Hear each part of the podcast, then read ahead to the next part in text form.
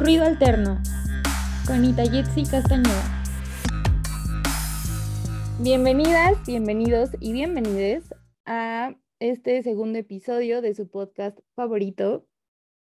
En esta ocasión tenemos a un invitado muy especial que admiro un montón.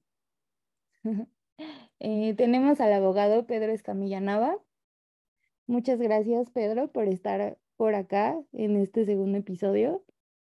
Em, estaremos platicando un poco acerca de la situación de la policía en México, un tema que se tiene que poner sobre la mesa, sobre todo en estos tiempos en los que se está apostando por una seguridad, entre comillas, enfocada a la militarización, cuando eh, es evidente que la seguridad desde la perspectiva de la policía debe ser pues mejorada, se debe apostar a, a eso y pues nada, bienvenido Pedro. Muchas, muchas gracias, eh, Ita, muchas gracias. Eh, pues primero que nada, quiero agradecerte la invitación por eh, haberme has invitado a este espacio eh, a platicar, como dices tú, sobre un tema controversial.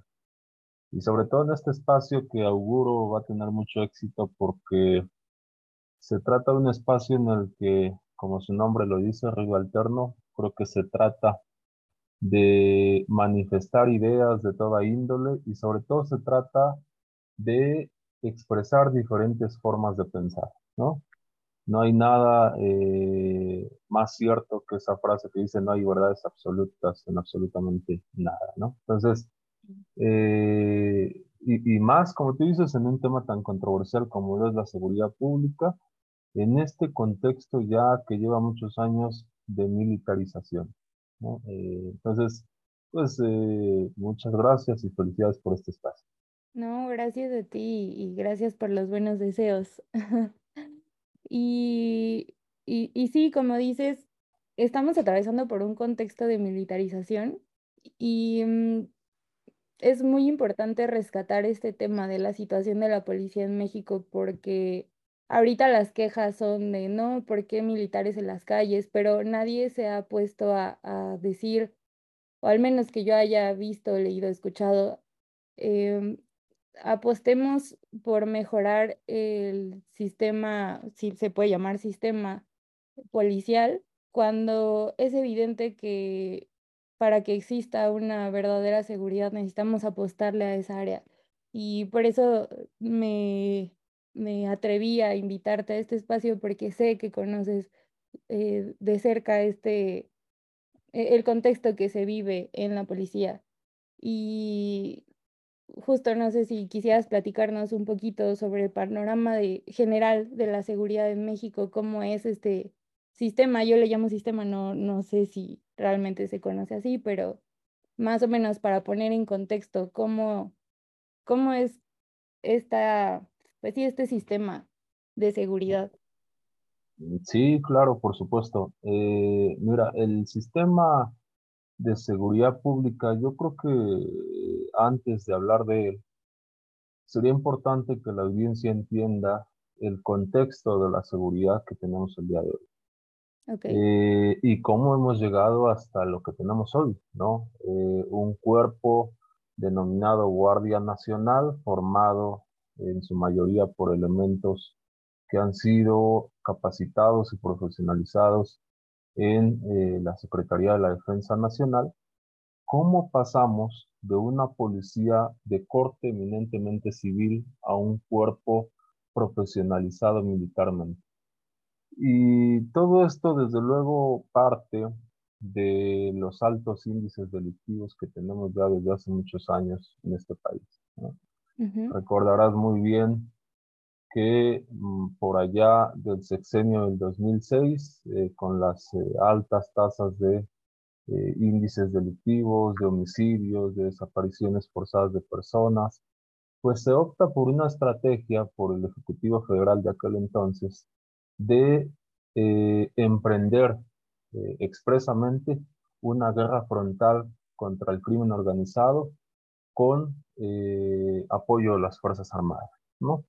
Y eso, sin duda alguna, eh, no hizo más que detonar todavía un mayor grado de violencia en, este país. Y eso yo creo que tiene muchas respuestas, ¿no? Eh, tiene muchas respuestas eh, de que desde la política criminal pues se han analizado mucho y han tenido que ver con varios factores. En primer lugar, con que la propia formación del militar eh, tiene que ver con una formación bélica, una formación para la guerra. El militar en sus tareas y el policía en sus funciones tienen una capacitación totalmente distinta. Eh, el militar está preparado para saber que tiene enfrente a un enemigo que necesita ser aniquilado. eso es eh, básicamente el, concepto de una guerra, ¿no? Eh, y, muy a pesar de que dicen por ahí que en el amor y en la guerra todo se vale, bueno, pues hay que aclararle a la audiencia que eso no es cierto, ¿no? Incluso la guerra tiene sus propias reglas, pero yo creo que la finalidad y el objetivo de cualquier guerra, más allá de resolver un conflicto, es eh, pues la privación de la vida de las personas para lograr imponer la voluntad de uno sobre el otro. Y la formación del militar va en ese sentido. Por el otro lado, la formación de un policía va encaminada eh, a la prevención del delito y a la persecución de los delitos, pero por la vía civil.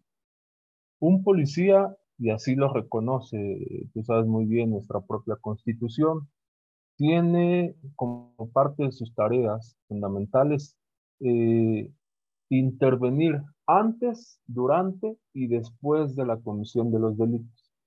¿Y esto para qué? Pues para conseguir la paz y la convivencia social. Entonces, la formación del policía va encaminada a la convivencia permanente con la sociedad, con la sociedad civil. Entonces, ese es un primer factor que creo yo que eh, detonó el aumento de la violencia en aquel sexenio. Seguimos caminando, siguen transcurriendo los sexenios y se sigue todavía definiendo esta estrategia como la, más adecuada para enfrentar los altos índices delictivos. Eh, y creo yo que este problema no puede entenderse también sin la necedad, diría yo, de no atender las causas de la comisión de las conductas delictivas. Tú como criminóloga sabes perfectamente bien que no hay mejor estrategia para prevenir el delito que atender las causas. Y eso significa materializar derechos económicos, sociales y culturales. Mientras no se avance en la garantía de los derechos a la educación, a la vivienda, eh, a la alimentación adecuada y de calidad, a la mejora en las condiciones eh, de los trabajos, a la mejora de los salarios, a la oportunidad de nuevos empleos. Bueno, difícilmente se va a reducir eh, pues estos problemas de incidencia delictiva. Regularmente la gente eh, pues busca la vía de la criminalidad cuando no tiene otra salida para poder solventar económicamente el hogar pues eh, a través de la vía legal, de la vía lícita. Entonces ese es un segundo aspecto que creo yo que pues ha llevado a que la seguridad pública no funcione completamente. Y un tercer aspecto eh, que diría yo y que sumaría eh, a estas causas que nos han llevado a lo que tenemos el día de hoy es el, el, el, aspecto de, sin duda alguna, la profesionalización. ¿no? Eh, cuando iniciamos este sexenio, eh, una de las grandes propuestas del Ejecutivo Federal fue la nueva creación de un nuevo cuerpo de seguridad pública bajo el argumento de que las policías federales, estatales y municipales no tenían la capacidad, no estaban preparadas, pero fundamentalmente en que estaban trazadas eh, por la corrupción, ¿no? Estaban eh, digamos, eh, cooptadas por, por, la corrupción y por la delincuencia organizada. Entonces la finalidad era crear este nuevo cuerpo en el que pues eh, se intentara eh, por esa vía crear una nueva institución. Pero hay un problema importante. Preguntabas tú cómo funciona este sistema de seguridad pública. Nuestro país es un estado federal, ¿no? que tiene tres niveles de gobierno. Tenemos una federación, tenemos a 32 entidades federativas y cada una de esas entidades federativas tiene a sus propios municipios. En cada nivel de gobierno eh, se cuenta con un cuerpo de seguridad pública. Por eso tenemos policías federales, o teníamos, mejor dicho, policías federales, tenemos policías estatales en cada estado y por último tenemos policías municipales. Cada uno de estos eh, niveles de gobierno tiene su propia eh, competencia, puede decidir sobre sus cuerpos de seguridad pública, pero todos tienen una tarea en común, como te decía, es prevenir el delito y perseguir el delito. Pero para que puedan lograr esos fines, desde luego tiene que haber una capacitación, ¿no?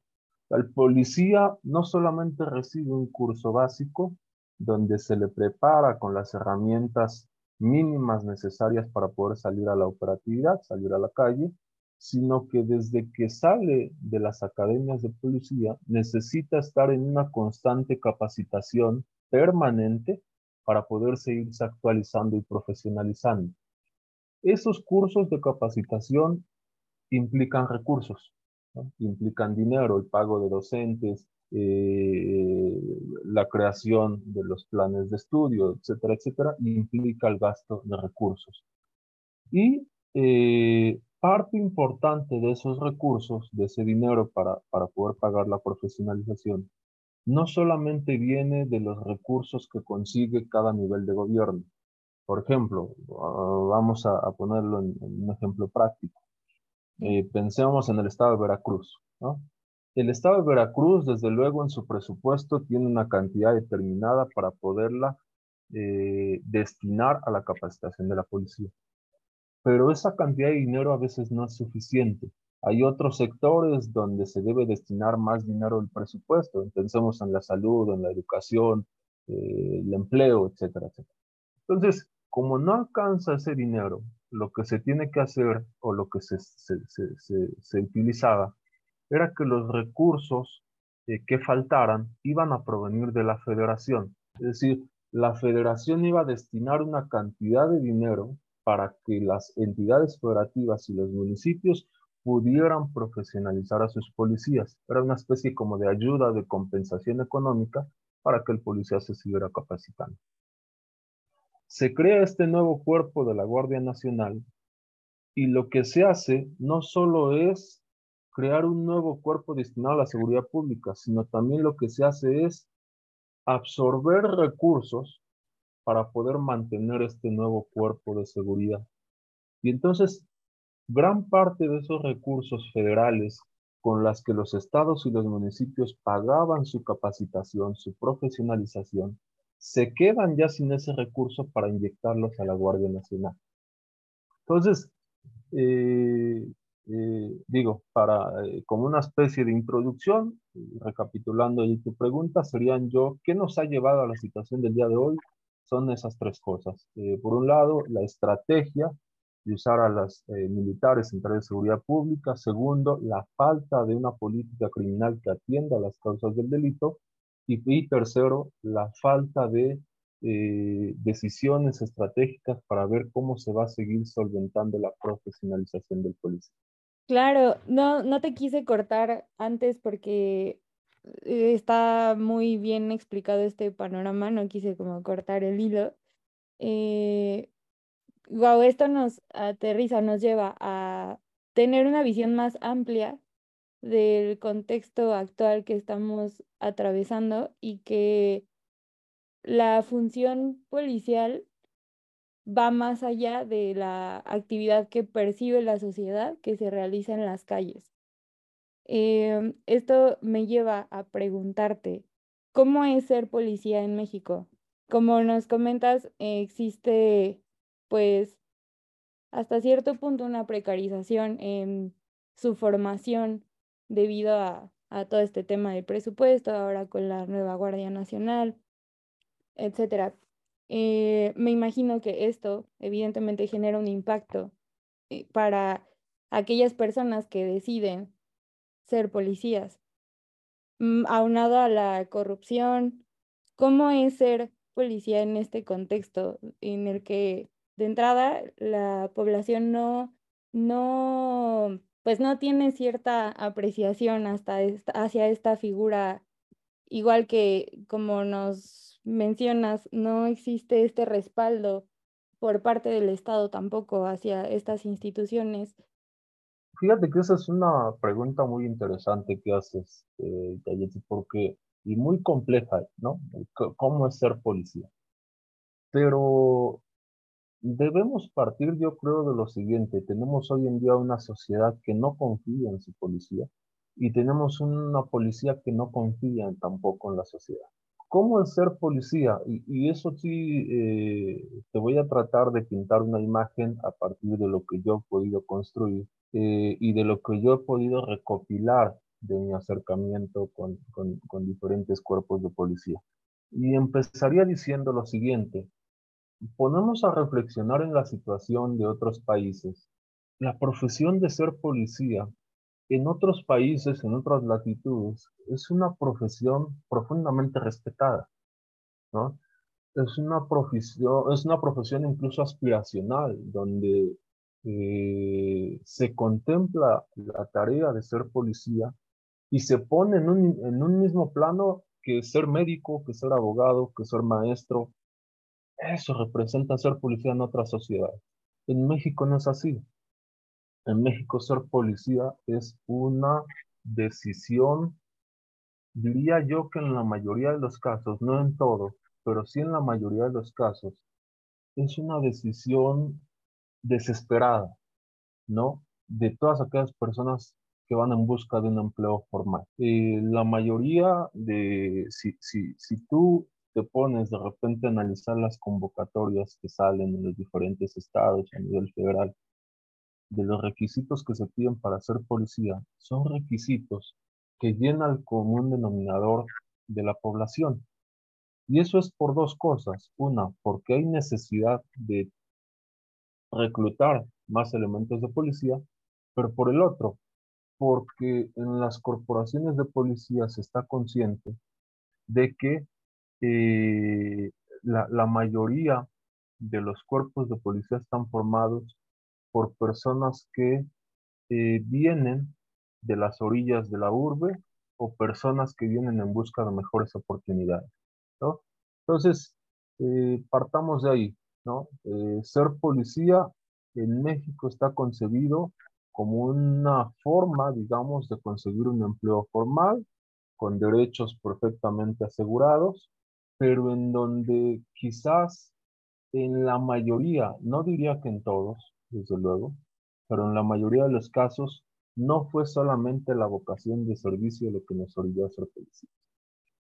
Eh, segundo, eh, por supuesto no puedo hacer un lado las condiciones ya eh, laborales que viven las y los policías en este país, ¿no? Hace aproximadamente unos 6, 7 años tuve la oportunidad de hacer un análisis antes de que entrara en vigor este nuevo sistema de justicia penal del que se habla tanto y del que la audiencia seguramente ha escuchado, con la famosa palabra de los juicios orales, se hablaba de todo, se hablaba de los ministerios públicos, se hablaba de los jueces, se hablaba de que nuestros juicios iban a ser similares a los de Estados Unidos, pero se hablaba poco de la policía. Y en ese estudio, eh, una parte se enfocó hacer un análisis de los salarios de los policías. En ese entonces, de todas las policías del país, según las cifras oficiales, en el estado de Jalisco, en un municipio de Jalisco, estaba la policía municipal con menor sueldo en el país. Para que te des una idea, esos policías ganaban eh, entre los 3.500 y 4.500 pesos mensuales. O sea, nada o sea, si, si tú lo, lo, pones ya en esas eh, condiciones, con los precios, con el costo de los servicios, desde luego no alcanza nada. Por supuesto, su salario de repente se ve fortalecido con algunos bonos, etcétera, pero vaya, el salario, eh, digamos, bruto que cobra un policía, pues es esa cantidad. Entonces, ese es un aspecto importante también. Y justo se contrapone con lo que comentabas hace un momento. Eh, acceden o buscan acceder a, incorporarse a las filas de la policía por estas necesidades, por asegurar su, pues un, una entrada de dinero fija y de repente se topan con que pues tampoco es la mejor opción, ¿no? Y quiero recalcar esto porque pues esto al final va a influir en su función también, que sí, más por supuesto. Y, y repercute en la función, por supuesto, y repercute en el desempeño ¿no? del propio policía. Eh, porque de repente como sociedad no nos ponemos a pensar en cuál es la eh, actividad de un policía. Y, en realidad no dimensionamos que al policía le estamos encargando entregar incluso su vida a cambio de la de un ciudadano de llegar a ser necesario, ¿no? Si de repente allá afuera en la calle se está cometiendo un delito, una persona está asaltando a otra persona con un arma de fuego, el policía tiene la obligación de intervenir. Y si en esa intervención el policía pierde la vida, lo habrá hecho, dicen, en cumplimiento de su deber, ¿no? En cumplimiento de una obligación. Y esa es la gran responsabilidad que acepta una persona cuando se incorpora a las filas de la policía. Entonces, Vaya, cuando tú contrapones la responsabilidad de entregar la vida, si es necesario, a los cuatro mil, cinco mil pesos, salarios muy bajos, pues creo que no hay una proporcionalidad, ¿no? Entonces es un aspecto que la sociedad no ha logrado entender y es una razón de también por qué en otros países los sueldos policiales son buenos sueldos, ¿no? Eh, ser policía implica buenas prestaciones, implica una un buen esquema de jubilación, implica pensiones elevadas, implica eh, compensaciones eh, que de verdad, pues, son, digamos, proporcionales a la tarea del policía, que al final es una tarea fundamental, ¿no? La, la, que hace eh, todos los días. Entonces, esta parte sí creo yo que, que de repente se desconoce pero también no se pone a pensar en ello eh, la gente que no tiene la oportunidad de tener contacto, digamos, con, con eh, los cuerpos de policía. Entonces... Y es que eh, perdemos o, o, no nos damos cuenta que detrás de ese uniforme, pues finalmente hay un ser humano. es otro aspecto importante que hemos deshumanizado a la policía de ese miedo y rechazo ya se ha generado pues esa deshumanización y justo por eso es importante conocer esa otra cara de la moneda. Y, y, y, por supuesto, hemos deshumanizado la policía, pero también la hemos generalizado. Eh, la hemos conceptualizado como un cuerpo ineficiente, como eh, eh, que no funciona para lo que realmente es, como un cuerpo cooptado por eh, la corrupción, etcétera, etcétera.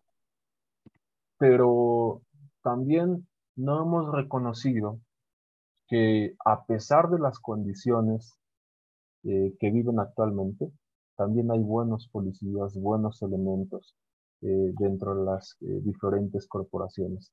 Y no generalizo porque esta es una situación, por supuesto tú lo sabrás perfectamente, que pasa en cualquier institución, ¿no? En cualquier institución tienes buenos y malos elementos, en cualquier institución tienes gente que realmente hace su trabajo, tienes gente que se dedica y hace como que trabaja, ¿no? En la policía pasa exactamente lo mismo.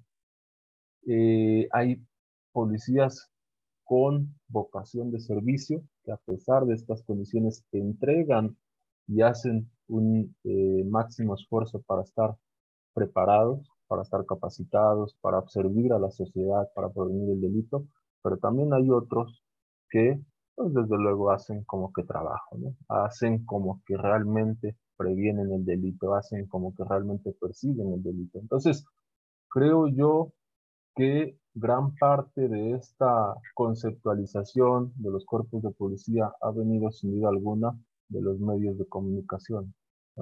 En esa imagen eh, ha sido eh, interiorizada en la sociedad pues a través de los noticieros, de los periódicos, de las películas, eh, de las propias series que se han realizado, donde satirizan la figura del policía como una persona ineficiente, como una persona que eh, no sabe actuar frente a un delito. Entonces, ese es otro problema, creo yo, al que se está enfrentando eh, la sociedad moderna, ¿no? Y que debemos de ponernos a pensar si también eh, todos esos elementos pudieran en algún momento dado llegar a afectar al, a, ya sea a la Guardia Nacional o a cualquier cuerpo de seguridad que tengamos en el país. Pues. Claro, y también ahora con las redes sociales, eh, pues han jugado un papel muy importante para la percepción de, pues, de todo el contexto en general, ¿no? Pero eh, ahora también de la función policial con tantos videos que salen, audios, donde se, pues al final se perjudica su imagen y se hace una crítica a, a eso que vemos en redes o en noticieros sin conocer el contexto, ¿no? Y sin saber estas condiciones eh, que viven que obviamente nada de esto justifica su, su, mala función o sus eh, actuaciones negativas. Sin embargo, es importante comprender que no actúan de esa manera así porque sí, sino que hay todo un trasfondo que tiene que ver con las condiciones a las que se enfrentan desde que deciden ingresar a las instituciones y que también las viven ya al momento de su formación y cuando están allá afuera en la calle ejerciendo su, su labor, ¿no? Sí, por supuesto. Y esa parte que comentas, fíjate que las redes sociales yo creo que son buenos instrumentos. Al final las redes sociales son instrumentos, eh, dicen por ahí algunos pensadores, válidos y necesarios en una democracia informada, en una sociedad informada. Eh, pero también así como pueden ser buenos instrumentos para compartir información, para que la sociedad esté debidamente informada, pueden ser instrumentos para eh, denostar, pueden ser instrumentos para compartir lo que ahora dicen muchos las fake news. y lo veo yo, incluso cuando he tenido oportunidad tener contacto con, los cuerpos de seguridad. Por un lado, la sociedad ve a las redes sociales y el uso de su celular como una forma de sentirse más segura, ¿no? de evidenciar la actuación buena o mala de un elemento de seguridad. Y por el otro, vemos una renuencia del propio policía a ser filmado en su trabajo. ¿no? si tú vieras la cantidad de policías que por desconocimiento, eh, por inconformidad, rechaza el uso de teléfonos celulares para ser grabados, es muchísimo, es muy amplio el número de policías que están en desacuerdo con eso. Pero lo que sí creo yo es, por un lado, las, las redes sociales sí pueden permitir esa transparencia que debe de haber, al final el policía es un servidor público, sí permite esa transparencia para mejorar su actuación. El problema que estamos viendo es, diría yo que lo podemos partir en dos dimensiones. Por un lado, vemos a una sociedad preocupada por evidenciar las actuaciones de la policía, pero que opina sin conocer el contexto, como dices tú sea, tenemos una sociedad que ha generalizado la idea de que por el simple hecho de que el policía use el arma de fuego o practique una detención o eh, realice o intervenga en la comisión de un delito, por ese simple hecho está actuando mal, cuando en realidad no sabemos ni siquiera qué fue lo que pasó, porque eh, tuvo que haber intervenido, quizás fue una llamada previa, quizás tiene una información previa que lo obligó a tener que actuar en ese momento, vaya. Y emitimos una serie infinita de prejuicios que más allá de abonar a la transparencia también perjudican la imagen no solo de la institución, sino del propio elemento en específico de la corporación, ¿no? Con nombre y apellido. Y eso ha llevado incluso a llevar a muchos elementos a ser suspendidos o dados de baja. Ese es por un lado. Y por el otro, también, hay que decirlo, los elementos de policía de repente están inconformes porque la falta de preparación sumada al uso de la tecnología en las redes sociales, pues nos llevan a evidenciar y a darnos cuenta de la falta que hace la profesionalización. Eh, cuando vemos a un policía que en realidad, eh, en vez de someter a una persona, termina haciendo todo lo contrario y es el policía el que termina siendo sometido o cuando vemos un policía que está eh, marcando el alto de una persona y eh, el conductor decide llevárselo ¿no? con el automóvil y el policía sobre el cofre poniendo ahí en peligro la vida de él y de terceros, creo que evidencia también esta falta de profesionalización y hay que decirlo también, evidencia también los muchos casos que hay de violaciones a derechos fundamentales. ¿no? Entonces, eh, creo yo que las redes sociales hay que verlas así, como una posibilidad de transparencia, pero como una posibilidad también en donde la sociedad debe ser consciente de, de que no debe hacer prejuicios anticipados de la actuación del policía porque se desconoce el contexto, se desconocen las causas, pero también por parte de las instituciones de verla como una oportunidad para ver las áreas, digamos, en las que hay que fortalecer la profesionalización. Y eso es algo que ha venido a abonar el, el, el uso, como dices tú, de las, de las redes sociales. Ok, y sí, justo eh, frecuentemente escucho que tú apoyas esta parte del uso de las cámaras.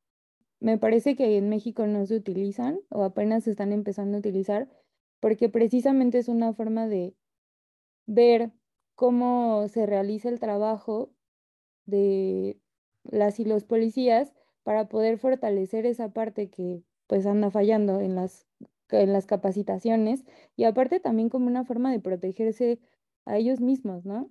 Eh, cuando realizan bien su trabajo, pues ahí queda evidenciado. Eso he escuchado que comentas constantemente, incluso a las y los policías directamente, que les mencionas que no hay que tener ningún temor mientras esté realizando bien tu trabajo, pues que salga lo que tenga que salir en los videos. Y ahí radica la importancia de las capacitaciones.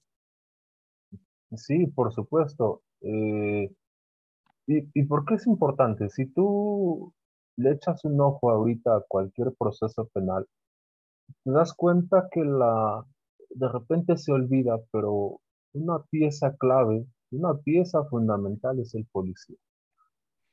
Si el policía no hace bien su trabajo, desde que tiene conocimiento de que se comete un delito, muy difícilmente ese proceso penal va a llegar a buen puerto. Eh, y entonces, esa es, esa es una parte fundamental porque la mayoría de la actuación del policía hoy en día se refleja o se plasma solamente en un documento que se llama informe policial homologado. En ese documento, el policía debe de poner por escrito y de pluma y letra eh, las condiciones, eh, cómo tuvo conocimiento del delito, cómo se llama la persona que denunció, cuál es el probable delito que se está cometiendo, eh, cómo se practicó la detención de una persona, si se tuvo que hacer uso, por ejemplo, del arma de fuego, por qué hizo uso del arma de fuego, en qué condiciones, o a qué agresión estaba respondiendo o qué estaba tratando de defender, eh, qué cosas se aseguraron en el lugar, etc. O sea, en ese informe el policía plasma todo lo que tuvo a la vista, todo lo que eh, tuvo que realizar, y ese informe va a ser, digamos, la base para iniciar el proceso penal y para que en un futuro el Ministerio Público empiece a construir su propia teoría del caso. Pero si el policía, y de ahí lo, que yo sostengo, que es una pieza clave, si el policía, por ejemplo, eh, realiza una detención violando eh, algún derecho humano, digamos, realiza una detención que no está justificada, ¿no? Una detención que no tenía por qué haberse realizado. Y vamos a suponer que en esa detención quizás sí eh, se recolectó eh, el arma de fuego, se recolectó alguna sustancia psicotrópica. Eso va a perder la validez en el proceso. Y este es un elemento muy importante porque hoy en día muchos policías, no generalizo, pero sí muchos, siguen trabajando todavía bajo la premisa del gran olfato policial. Eh, el policía todavía sigue sosteniendo que el real, el policía verdadero se forma en las calles y no en las aulas. Y es la experiencia lo que va a ser un buen o mal policía. Y entonces a partir de ahí sale esta idea de que el olfato policial es lo que le dice a la autoridad cuándo debe revisar una persona, quién está cometiendo un delito, quién acaba de cometer un delito. Y entonces muchas veces quizás podría funcionar. Pues vamos a suponer que de repente eh, un policía dice para mí que ese que va cruzando la calle es el vendedor de droga, se acerca a la persona, le hace una inspección y resulta que efectivamente traía cierta cantidad de una sustancia prohibida. Lo pone o lo lleva a disposición del Ministerio Público, se inicia la carpeta de investigación y por supuesto eh, la sociedad está interesada en que este tipo de asuntos se resuelva. Pero lo que la sociedad no ve es que al ser esta detención de inicio violatoria de derechos fundamentales, así le hayan encontrado 5 gramos, 5 kilos, 10 kilos de marihuana, cocaína, la sustancia que tú quieras prohibida, eso pierde toda su validez para un proceso penal. Entonces, este tipo de circunstancias quedarían perfectamente reflejadas si usamos lo que ahora les llaman las body cam, ¿no? las cámaras corporales porque esas cámaras corporales permitirían no solamente ver cuando hay una mala actuación, sino también, como tú comentabas hace un momento, ver cuando hay una buena actuación del policía.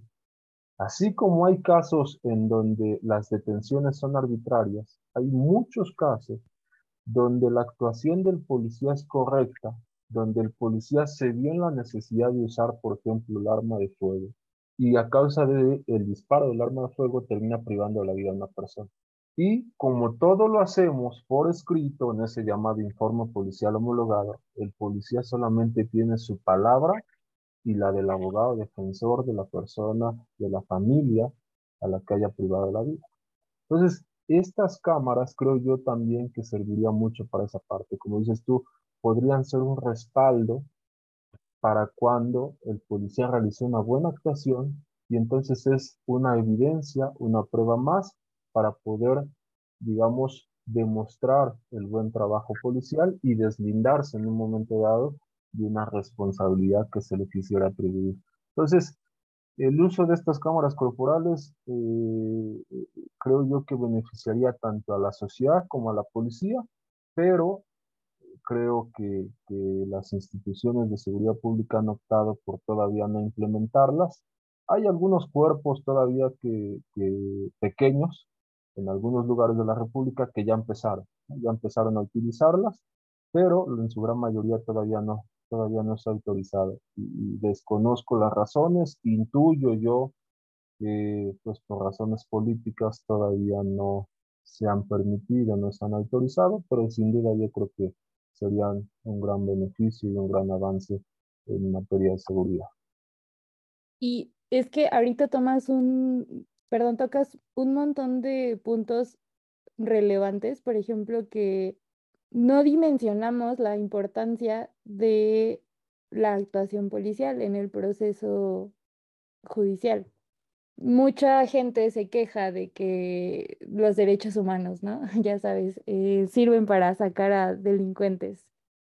Pero no nos damos cuenta que la policía juega un papel fundamental para, pues desde el inicio del procedimiento y que no son los derechos humanos en sí los que provocan esta, mm, lo que se percibe como, eh, pues, injusticia, por decirlo así, eh, sino que mucho tiene que ver con la profesionalización y capacitación de estos elementos, obviamente también del Ministerio Público, todas las partes que se involucran, ¿no? Pero que, pues de entrada, el principal elemento, pues es, eh, o el principal, sí, elemento que interviene en, en este proceso, pues es el de la policía, es el primer contacto con el delito, etc. Eh, y, y eso hace pues cambiar un poco la perspectiva de darle la importancia del valor que merece a su participación y porque si no seguiríamos viendo solamente como el, el sujeto, la figura que nos hace pasar el mal rato en las revisiones, bla, bla, bla, cuando en realidad su papel tiene gran peso en todo este sistema judicial. Creo yo que no solamente es, es importante pensar en, en, esa parte que comentas, sino creo yo también que infortunadamente la policía es la cara del Estado, ¿no? Es el primer contacto del ciudadano, de cualquier ciudadano con el Estado. El gran malestar que tiene la sociedad, las grandes quejas que hay todos los días cuando vemos que un delincuente eh, sale libre, un delincuente este, no se le vinculó a proceso por que no se reunieron los elementos necesarios. Hay una crítica fuerte a eh, jueces, hay una crítica fuerte a los ministerios públicos y hay una crítica fuerte al policía. Pero en realidad es el policía el que en los hechos termina siendo eh, digamos, eh, suspendido, inhabilitado, golpeado, destituido. Esas consecuencias tienen que ver con eso, que el policía es en realidad el que tiene el contacto con los hechos.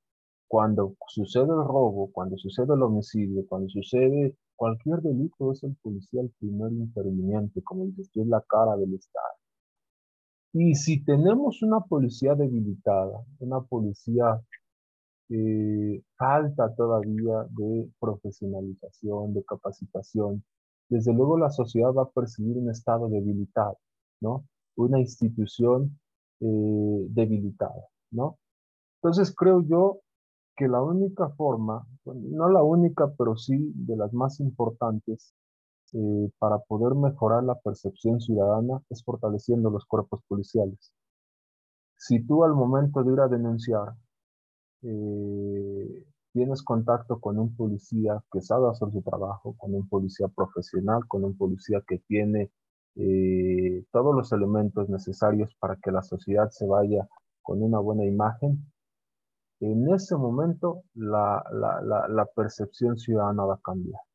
Entonces, es algo que se ha olvidado. Hemos apostado más por, la profesionalización de los jueces, de los ministerios públicos, de todos los servidores públicos, menos de los cuerpos policiales. Y entonces, esa es, digamos, la postura o la tesis que yo sostengo. Hace falta poner atención, hace falta, eh, digamos, eh, poner los focos en las instituciones policiales. Pero hay que decirlo, cosa que se ve eh, complicada, digamos, ya en la realidad política que estamos viviendo ahorita en este país, donde se está apostando todo por un cuerpo eh, de la Guardia Nacional y en donde se está olvidando a los policías. Y hay que decirlo, y este es un aspecto muy importante. Se acaba de aprobar, seguramente tú eh, ya lo sabes, se acaba de aprobar por el Congreso la autorización para que el cuerpo de la Guardia Nacional siga en funciones de seguridad pública de aquí hasta el 2030. 2029. Más allá de discutir si es una buena o mala decisión, creo yo que lo importante es pensar, ya se aprobó, pero ¿qué vamos a hacer de aquí a 2029? Porque el uso de la Guardia Nacional, el uso de, los, eh, de las fuerzas militares, no puede quedarse para siempre. Debe llegar a un punto en el, en que los cuarteles regresen a hacer las funciones propias de la milicia y se quede la seguridad pública al frente de la prevención y persecución de los delitos. Entonces, lo importante es qué vamos a hacer en ese proceso. Y lo digo que, y digo que hay que poner atención en eso porque ya tuvimos un primer plazo, ¿no? Cuando se emitió el primer decreto en el que se utilizaría la Guardia Nacional para eh, tareas de seguridad pública, tuvimos un plazo importante para fortalecer a las policías. ¿Para qué? Con la finalidad de que cuando terminara ese plazo, tuviéramos ahora sí una policía mejor capacitada, mejor profesionalizada, con mejores sueldos que estuvieran en mejores condiciones de hacerlo frente a la delincuencia. Terminó ese plazo y la policía sigue igual o peor que como estaba en el inicio. Entonces lo importante es que la sociedad empiece a entender que este es un tema que le debe de preocupar a todas y a todos, no solo al Ejecutivo, no solo a la autoridad, no solo al gobierno, sino a la sociedad en general. ¿Qué estamos haciendo hoy para que de aquí al 2029, que acaba este segundo plazo que, acaban de aprobar, tengamos una mejor policía? ¿no? ¿Estamos realmente tomando las decisiones adecuadas? ¿Estamos eh, eh, planeando eh, cuáles van a ser las estrategias para que la policía se vea más fortalecida al terminar este plazo? ya el tiempo lo dirá, pero por lo menos ahorita la experiencia nos ha dicho que en la primera oportunidad que tuvimos la desaprovechamos. Entonces creo yo que este segundo plazo habrá que poner atención en ello, habrá que informar a la sociedad y, y sobre todo procurar que la sociedad haga conciencia de que eh, los cuerpos militares no están preparados, no es su función dar seguridad pública. La función de la seguridad pública es una función propia del policía. Y así funciona en todos los países del mundo. Quizás habrá policías donde la formación se incline a lo militar, pero en ningún país del mundo tienes militares haciendo, formados como militares, haciendo tareas de seguridad pública.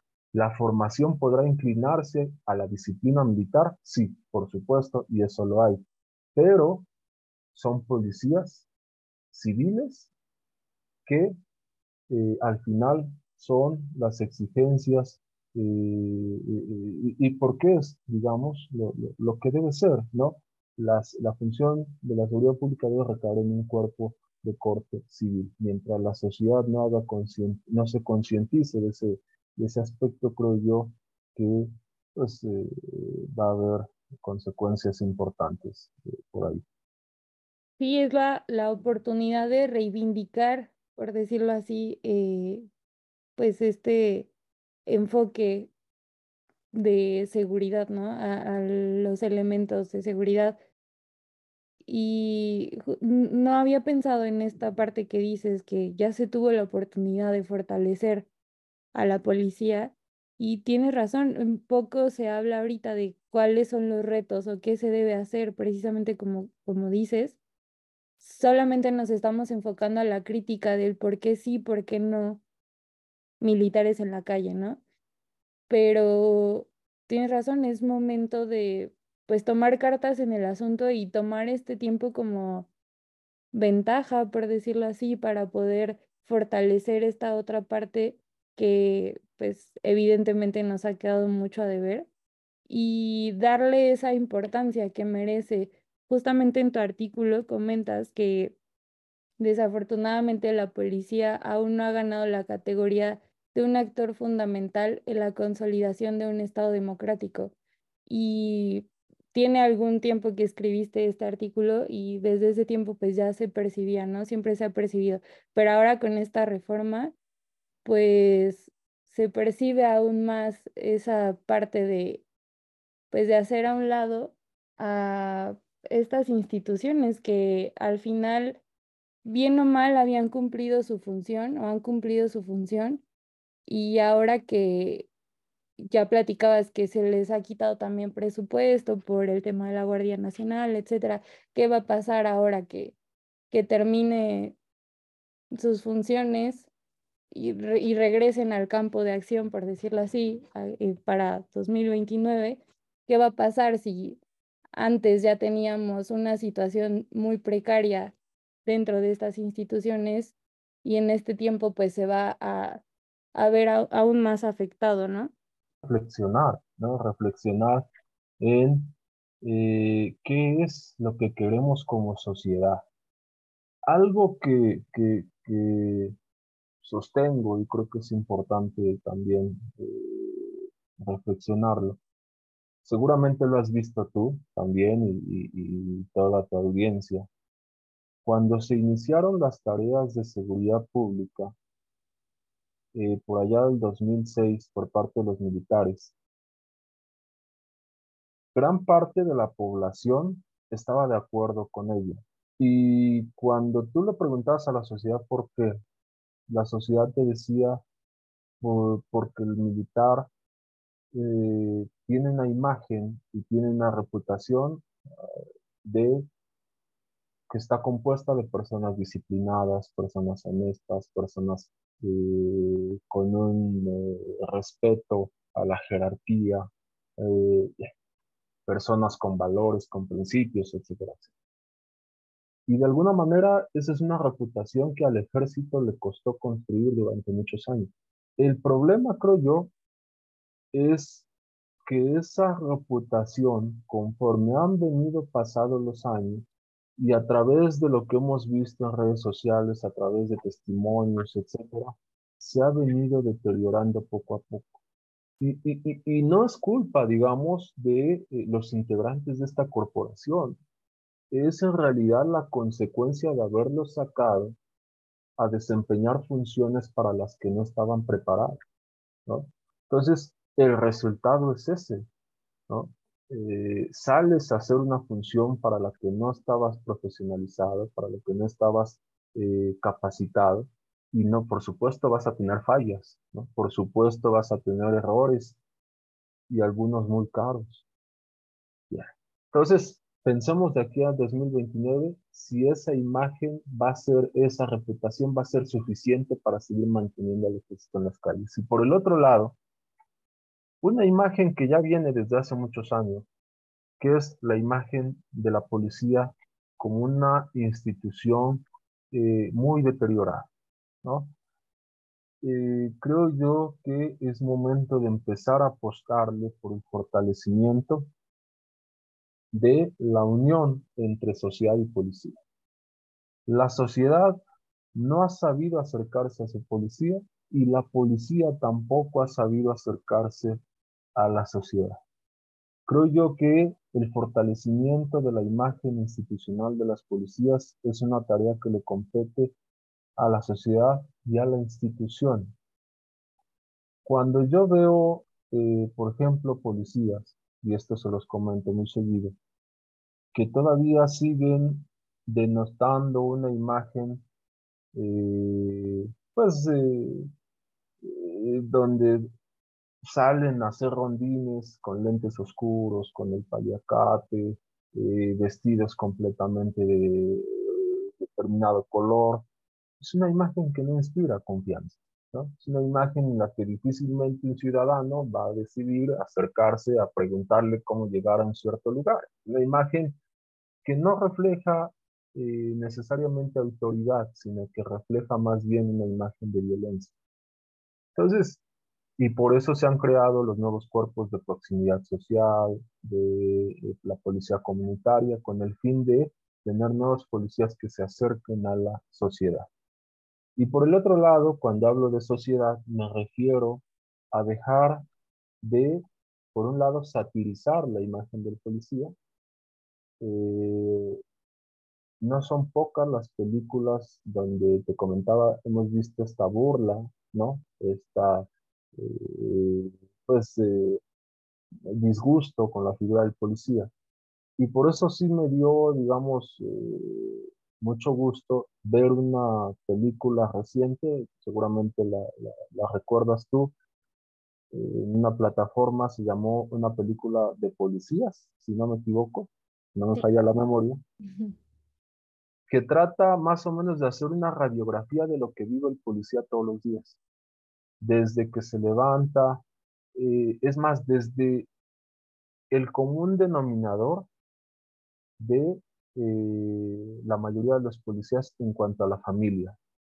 Cuando tú hablas eh, con la policía te das cuenta de que hay ciertas circunstancias familiares, eh, de infancia, que se repiten, ¿no? Entonces, esa policía es un buen intento para poder enseñarle a la sociedad y tratar de responder tu pregunta, ¿no? ¿Qué es ser policía?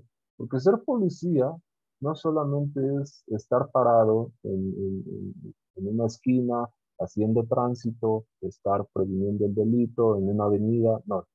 Ser policía implica eh, muchas cosas, muchos sacrificios, implica también, eh, por supuesto, eh, levantarse todos los días, realizar servicios de largas horas, incluso también implica verse con ciertas dificultades todos los días. Por ejemplo, no sé si tú te has puesto a pensar en ello, o si tu auditorio se ha puesto a pensar, pero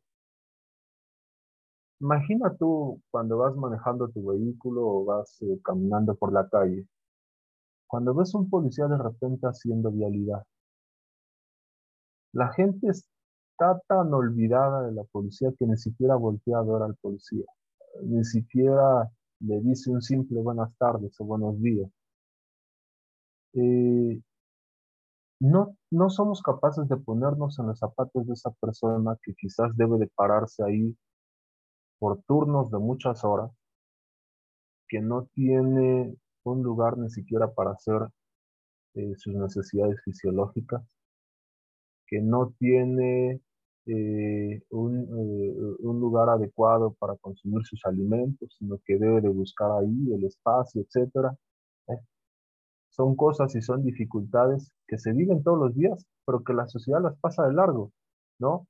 Porque somos de repente tan insensibles, donde pues, mientras no me pase a mí, mientras yo no tenga que vivir eso, pues mi vida sigue y la mayoría de la sociedad creo que, creo que esa es la idea que, que, se sostiene. Entonces, si tienen la oportunidad, por ahí tu auditorio, vean esa película. Creo que al final la imagen de las policías, desde mi punto de vista, debe ser una imagen objetiva. De repente, cuando hacemos una crítica a cualquier tema, a lo que tú quieras, eh, solemos inclinarnos demasiado. Somos una sociedad muy extremista o criticamos completamente para mal o nos inclinamos completamente para bien. Creo yo que una decisión eh, informada parte de la objetividad, ¿no? Parte de ver eh, cuáles son las áreas de oportunidad, por supuesto, las deficiencias que hay, pero también parte de ver las cosas desde un punto de vista sensible, de cuáles son las ventajas, cuáles son las cosas buenas que se han realizado y a partir de ahí formarnos nuestro criterio. Y esta película creo que ayuda un poco a eso. Ya vimos y sabemos las deficiencias que hay de la policía, sabemos cuáles son los errores, sabemos cuáles son las áreas de oportunidad. Vamos a ver el otro lado, veamos la otra cara de la moneda y entonces si a partir de ahí nos formamos una imagen y va a ser mejor eh, para la sociedad proponer soluciones eh, pues que vayan encaminadas a mejorar a los cuerpos de seguridad. Claro, entender que si de este lado de la ciudadanía se vive o se percibe de cierta manera la policía, pero también entender que dentro de las corporaciones se viven circunstancias complicadas y también que los elementos finalmente son personas que tienen ciertas vivencias, que tienen ciertas condiciones o que se enfrentan a ciertas condiciones. Eh, no nada más ver eh, su actuación como una, una cosa única, sino que detrás de su actuación hay una serie de, pues, de situaciones que les llevan a actuar de determinada manera. Y sí, justamente esta película, como comentas, pues nos enseña, pues a grandes rasgos, esto que platicamos, cuáles son las condiciones que hay detrás de ser policía en México, ¿no? Me gusta porque precisamente lo muestra de manera general y pues sin esa sátira que comentas, que lamentablemente termina perjudicando su imagen y al final la percepción de la ciudadanía y con ello su actuación, ¿no? Y que sobre todo humaniza al policía, ¿no? O sea, eh, deja de lado la imagen del policía como autoridad y percibe al policía como una persona que también forma parte de la sociedad.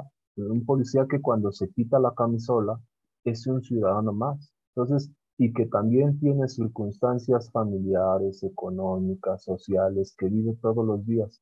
Entonces, esa parte de la humanización del policía, creo yo que sí hace mucha falta y como bien dices, lo refleja en esta película, ¿no? No tanto es qué hace el policía, eso lo sabemos todos, sino cómo es el policía, qué vive el policía a nivel de persona, a nivel de familia, a nivel de condiciones laborales. Y ese es, digamos, el punto importante en esta película.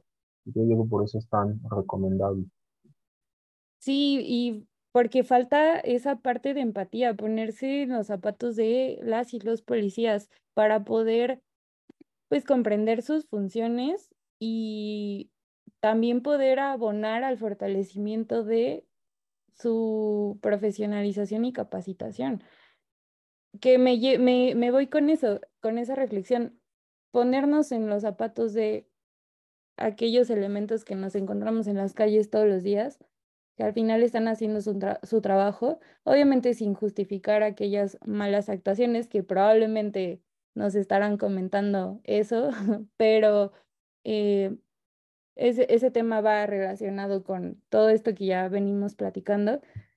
Ponernos en sus zapatos, también tener conciencia de que sus funciones no van separadas de nuestro comportamiento, ¿no? Que también eso influye mucho en el resultado que se tiene en la prevención y, atención del delito, que también nos compete a nosotras como ciudadanía acercarnos a las y los policías y sobre todo ahorita que comentabas este modelo de proximidad, nos toca también formar parte de, no nada más haciendo una crítica, sino tal cual, acercándonos a, las y los policías que rondan nuestra colonia, nuestra comunidad, desde un hola, buen día, hasta de verdad saber quién está cuidando mi, mi colonia, quién está cuidando mi calle, cómo se llama, es parte de humanizar, eh, poner atención a sus necesidades, porque así se, se va generando ese vínculo que probablemente nos dé mejores resultados en cuanto a nuestra protección y protección de ellas y ellos también. Por supuesto. Y mira, no tengo la menor duda, y me disculpo si a eso lleva este episodio, a, a demasiadas críticas, y por supuesto las va a haber, ¿no? Decir, oiga, pero es que los policías son abusivos o han abusado. Sí, por supuesto. Pero lo que sí quiero dejar en claro es que es importante entender que eh, la policía es una corporación, ¿no? Y, y en, ella, en esta corporación pasa como te sucede a ti en la escuela, hay buenos maestros y hay pésimos maestros, ¿no? Como sucede en cualquier empresa, hay buenos trabajadores, hay pésimos trabajadores. En, cualquier ámbito de la vida hay buenos elementos y malos elementos. En la policía no es la excepción. Entonces, el objetivo de este episodio realmente es decirle a la sociedad, oye, la policía nos debe de preocupar, debemos de involucrarnos en ese tema, ¿no? Y debemos sobre todo de proponer soluciones. Dejemos ya de lado la crítica, dejemos ya de lado eh, todo lo que hemos visto, de los episodios de abusos, etcétera. Los hay, por supuesto. Pensemos ya en las áreas de oportunidad.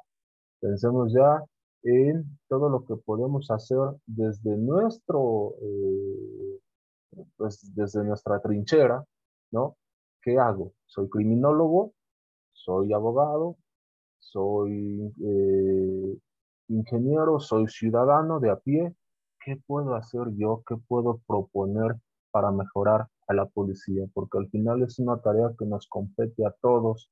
Eh, creo yo que no habrá eh, ninguna persona de tu audiencia que no quiera una mejor seguridad.